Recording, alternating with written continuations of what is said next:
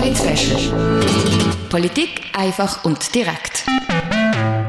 Es ist so üblich, dass nach den ersten 100 Tagen im neuen Amt Bilanz gezogen wird. Die neue Basler Baudirektorin Esther Keller hat sich zwar schon während diesen 100 Tagen in den Medien geäussert, an der heutigen Medienkonferenz hat sie jetzt auf ihre ersten drei Monate im Amt zurückgeschaut. Es ist eine extrem intensive Zeit. Also man hat überhaupt keine Schonzeit. Ab dem ersten Tag geht es los. Man muss Entscheid fällen. Es ist ein bisschen, als würde man auf ein fahrendes Schiff kumpen mit über 1000 Mitarbeitenden und das Ruder übernehmen. Und das ist natürlich schon eine wahnsinnig intensive Zeit mit langen Tagen.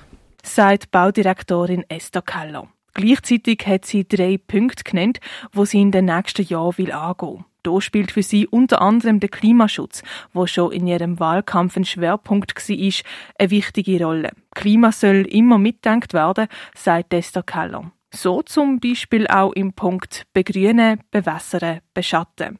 Der Gedanke dahinter, parat sein, für wenn es heiß wird. Das heißt, wir müssen alle unnötig versiegelten Flächen müssen wir entsiegeln. Wir müssen äh, sicherstellen, dass das Wasser durchkommt.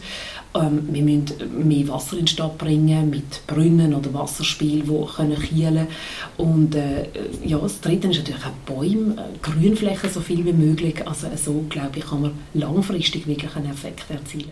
Mehr investieren also in die Begrünung, in die Bewässerung, aber auch die Quartier will die Neubaudirektorin stärken. Gerade mit der Pandemie haben die Quartier wieder an Wichtigkeit gewonnen. Und die Quartierherz, die Zentren, wo die Leute zusammenkommen, die müssen gestärkt werden.